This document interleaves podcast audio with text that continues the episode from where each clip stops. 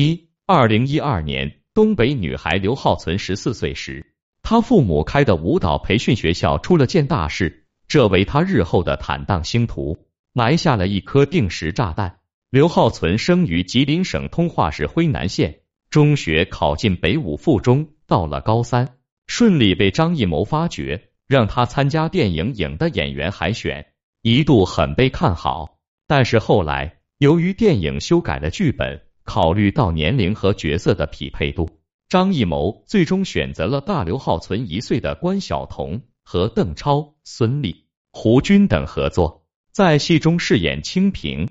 虽然没有合作，张艺谋还是安慰刘浩存说：“你等着，你什么也别乱演，保持你这张白纸的状态，我迟早会找你。”二零一六年，十八岁的刘浩存以艺考第一名的成绩。考入北京舞蹈学院民族民间舞系。同年，张艺谋为电影《一秒钟》到全国各大艺校寻找女主角。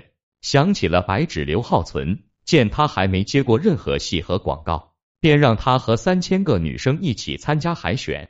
经过层层筛选，刘浩存等十个女生最终进入决赛，开始了长达三年的内部表演培训，接受声台形表的全方位训练。二零一八年，二十岁的刘浩存以三千分之一的几率脱颖而出，出演电影《一秒钟》的女主角刘闺女，并成为张艺谋工作室签约女演员。当刘浩存的高中同学，后来毕业于中戏表演系本科的任敏，还在偶像爱情片以及演技类综艺节目里打转时，刘浩存出道即巅峰，成为万众瞩目的新任谋女郎。对此，网上舆论汹涌，外界纷纷猜测张艺谋到底为什么如此力捧非科班出身的小美女刘浩存，她到底何德何能，何方神圣？二有一种说法是审美，说海选的美女虽多，但刘浩存恰好常在张艺谋的审美点上，脸长得像张艺谋老婆陈婷。还一种说法是背景，说刘浩存背景很强大。但这两种说法都只是猜测，无实锤。后来，张艺谋谈了自己挑选某女郎的标准：一是她身上得有一股劲儿；二是眼睛要大，会说话；三是聪明，悟性高，像一张白纸，没拍过任何戏和广告，历史清白，政治正确。张艺谋说，在那海选的三千人中，一点一点地筛选，直到最后。刘浩存的表现都是最符合电影要求的，看来这还真的是三千宠爱在一身。为张艺谋担任文学策划的作家周晓峰，曾在《宿命孤独张艺谋》一书中讲过一个名场面：为了节省时间，张艺谋每次海选某女郎，都是快进观看所有试镜者短片的。快进后的视频画面像马赛克一样模糊不清，但张艺谋神目如电。每次总能在一堆马赛克中挑选出合适的演员，像当年《山楂树之恋》中的周冬雨就是这样选出来的。当时剧组工作人员和周晓峰第一次看到周冬雨，感觉没什么特别之处，既不漂亮也不伶俐，很普通。大家甚至觉得这回找的演员像是财务人员。但后来周冬雨的脸出现在大银幕上，演技和事业火速成长。二十八岁就拿了好几个华语影坛重量级大奖，这时周晓峰和同事们才感叹张艺谋眼光之毒辣。但这一次，张艺谋选择了刘浩存，还能重现当年历代某女郎的风光吗？三还是二零一八年，二十岁的刘浩存和张译、范伟等进入一秒钟剧组，开始拍摄。由于没拍过戏，刘浩存经常忘词或者走神。有时候导演跟他讲戏，问他记住了吗？他说记住了，但转眼就忘记了，甚至是都没有听见，然后又出错了。为此，张译和他拍一个吃面的戏，足足吃了十四碗。每吃一碗，张译就在心里求他祖宗，你帮帮我好不好？那时在张译印象中，这个小自己二十岁的东北小老乡，扮演一个脏兮兮的角色。是一个听不太进去话、记不住事、不会表演的小脏孩。他演戏的状态是被动的，基本上是你让我干啥我就干啥，甚至你让我干啥我也干不了啥。但在剧组中，大家都挺照顾他的。范伟和张译在表演上也教给他很多东西，以至于刘浩存最后忍不住说：“你们能不能别对我这么好了？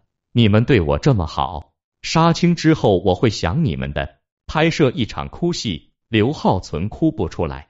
一位工作人员对张艺谋说：“还有十五分钟，天光就没有了。”张艺谋批评了这位工作人员，说：“拍不好，明天来，后天来，大后天还来。”咱们一直往下拍，小孩儿不懂事。你说剩十五分钟了，说他干嘛？如果有镜头拍得好，张艺谋就夸刘浩存不得了了，老演员了，并带头为他鼓掌。他丝毫不怀疑自己的眼光，认为刘浩存天生就是吃演员这碗饭的。一秒钟临近杀青时，张艺谋很满意刘浩存的进步，并对他说：“你永远记住了。”我会话越说越少，要求越来越少，说明你是做得非常对的。你今天超水平发挥，宇宙都拦不住你。二零二零年，二十二岁的刘浩存入选央视《星辰大海》青年演员优选计划，同时他还为这年将要上映的一秒钟以及第三十三届电影金鸡奖闭幕式暨颁奖典礼献唱了同名主题曲《一秒钟》。某女郎的光环让刘浩存出道即是巅峰，各种资源铺天盖地飞来。也是这年，刘浩存的一条微博，在不久的将来，却将引来无数网友的围攻和谩骂。四二零二零年，刘浩存为自己的电影处女作《一秒钟》发微博，并做了一个简单的自我介绍。不料，就这么简单的两句话，居然令沙溢、于和伟、秦海璐。李乃文和于艾磊等一众明星齐聚评论区，排起长队呐喊加油，俨然一副众星捧月的架势。这一年，由刘浩存和易烊千玺主演的《送你一朵小红花》上映，票房超十亿。同时，刘浩存演技、刘浩存灵气以及刘浩存手风等纷纷上了热搜。这期间，监制或策划过。古剑奇、谭麻雀等热门剧的欢瑞世纪高管姜磊对刘浩存十分赏识，发文为他的电影做宣传，并亲切地称刘浩存为小侄女。接受媒体采访时，姜磊这样称赞刘浩存：“我觉得这个孩子就是海底的夜明珠，如果他不幸被沧海遗珠，我一定是他最后的防线。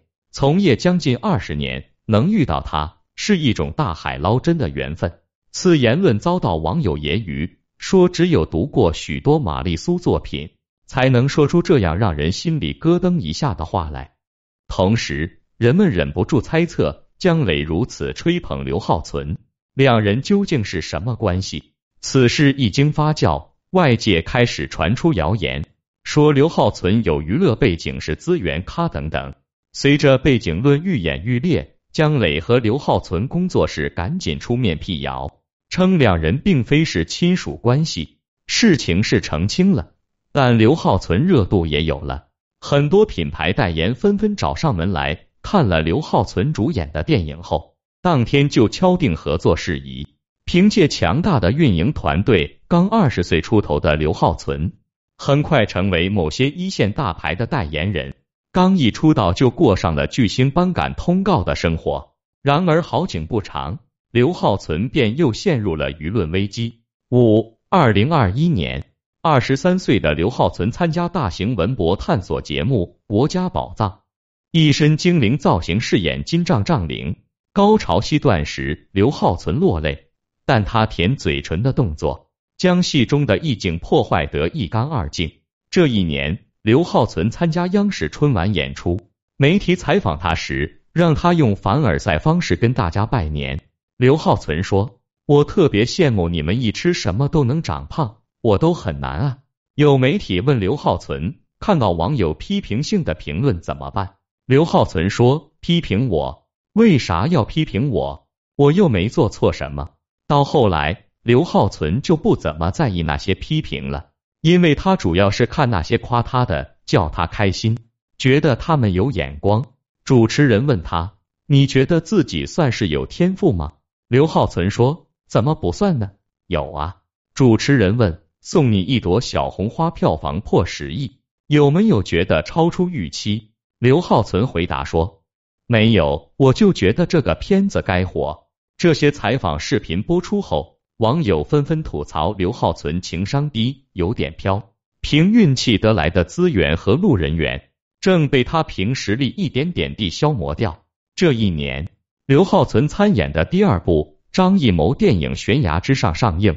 尽管张译、朱亚文和秦海璐都对他赞赏有加，说他有天资，但网友的评论却一点也不客气。豆瓣上有一则热评说，整个人游离在戏外，除了眼泪如同水龙头的开关流淌自如，情绪几乎都打不到心里去。还有网友批评刘浩存演得不像女特工，连带张艺谋也被吐槽。就在此时，刘浩存母亲当年埋下的那颗定时炸弹，忽然也爆了。六二零二一年，网曝刘浩存父母的舞蹈培训学校曾因二零一二年下腰不当，致六岁女孩下肢瘫痪后，刘家对法院判其承担百分之七十责任，赔付伤者一百一十三万元不服，提出上诉。刘家提出的抗辩理由是，相关的舞蹈。国家教科书及医学教材均没有下腰会出现脊髓损伤的记载，所以被告对原告受损害的后果无法预见。被告行为与原告所受的损害之间无因果关系。如果按照这个逻辑，那就是怪写教材的人没写明白了。按照这种说法，如果某人在 A 楼坠亡，而 A 楼主人没有在显眼处写上从这里掉下去会死。是不是也需要承担法律责任呢？是不是导致某人坠亡的人就没有责任呢？刘家还提出第二个抗辩理由，但被法院视为无效，仍然维持原判。但该案直到二零一八年法院强制执行，刘家才将赔款全部付清。算算时间，这年正是刘浩存成为某女郎的关键一年。从二零一二年事发到二零一八年这六年间。伤者家庭因赔款不到位，只能靠低保维持生活。而刘浩存一路星途璀璨，头顶某女郎、女一号光环，名利双收。事件曝光后，话题刘浩存需要为父母的错误承担责任吗？登上热搜。大部分网友认为，有钱不赔款的父母不可原谅，或不及子女的前提是会不及子女。刘浩存在接受采访时曾说。家人们肯定都是无时无刻特别支持我的，我爸爸妈妈就是我的忠实粉丝。作为他们的小孩，我特别荣幸，特别开心。这最后一句话本来没啥，但放在这里突然让人觉得很不是滋味。就在该事件热议期间，刘浩存母亲吕淑娟忽然发了一则声明。七，吕淑娟辟谣了一些不实传言，并解释说。之所以在二零一八年才完成全部赔付，系因当时家里也有困难，并表态说，未来我们仍然会尽全力持续地关爱和帮助他们，我也一定会把孩子当做又一个女儿去爱护，请大家放心，请大家监督。与此同时，瘫痪女孩的父亲也公开发声，透露细节说，孩子当年受伤，主要是因为学习舞蹈的时间太短。做下腰动作太早，如今已与刘浩存的父母达成和解，两家关系还不错。刘家有时还会去看望孩子。当事人双方已经和解，两家关系还不错，但网友们依然跑到刘浩存二零二零年发的那条关于一秒钟的微博下面疯狂吐槽，而当年那些为他加油的明星微博下面也吸引了一大波吐槽和攻击的留言。颇有几分黑色幽默的戏剧性。刘浩存短视频平台账号下也被很多网友打差评，但是这似乎对刘浩存并未造成什么实质性影响。二零二一年，二十三岁的刘浩存获得多个年度最佳电影新人奖、最佳青年女演员奖，还凭借《送你一朵小红花》提名金鸡奖影后，资源和运气好到爆棚。仅仅三部电影就让刘浩存达到了很多演员一辈子都难以企及的高度，连黄晓明都忍不住对他说：“你知道我有多羡慕你吗？我拍了二十多年戏，张艺谋都没有找我演电影。”事实上，关于刘浩存资源的传言还远不止如此。八二零二二年，刘浩存和刘昊然主演韩寒电影《四海》，豆瓣评分五点五，创下韩寒导演电影最低分纪录。刘浩存微博为电影宣传，也遭到很多网友抵制和吐槽。同时，网络上流传出疑似刘浩存未来多部影视作品的截图，网友纷纷评论说：“这资源也太好了。”对此，刘浩存工作室发声明公开辟谣，否认虚假资源等不实言论，却又遭到了网友的一波嘲讽。其实吧，这世上没有绝对的好人。也没有绝对的坏人。对于一个演员来讲，最重要的无非两点：一、演技；二、品德。前者决定上限，后者决定下限。第一点做得好，那会是个好演员；第二点做得好，那是好人。如果两点都很好，那就是传说中德艺双馨的艺术家了。刘浩存的演技好不好？好不好都提名金鸡影后了。好不好？电影《四海》都扑街了，好不好？送你一朵小红花，豆瓣打了七点二分。那品德呢？目前为止，他本人没出什么大问题，倒是去年七月，媒体爆出他为河南暴雨捐了五十万。刘浩存是美女吗？在美女如云的娱乐圈里，谈不上多美，但也不惹人厌。他还很年轻，网上曝光的他身份证号上是生于一九九八年。但还有说法是生于二零零零年，无论哪一年吧，都很年轻。一九九八年生，现在也才二十四岁。我要说的是，年轻是一种资本，搞好了，以后可能前途无量。但年轻也可能缺少经验，年少轻狂，甚至犯错，搞不好，一言一行都可能导致翻车。刘浩存的问题不在于有没有背景，背景是谁？只要不作奸犯科，在合法合理范围内，如果真有背景、有关系，用一用也正常。但是一定要搞清楚两点：一、命运馈赠的所有礼物，暗中都已标好了价格；二、普通人不成功可以怨老天，但对资源和时运都已足够好的人来说，不成功就只能是自己无能，所以没有退路。只能努力让自己去配得上那万千星光。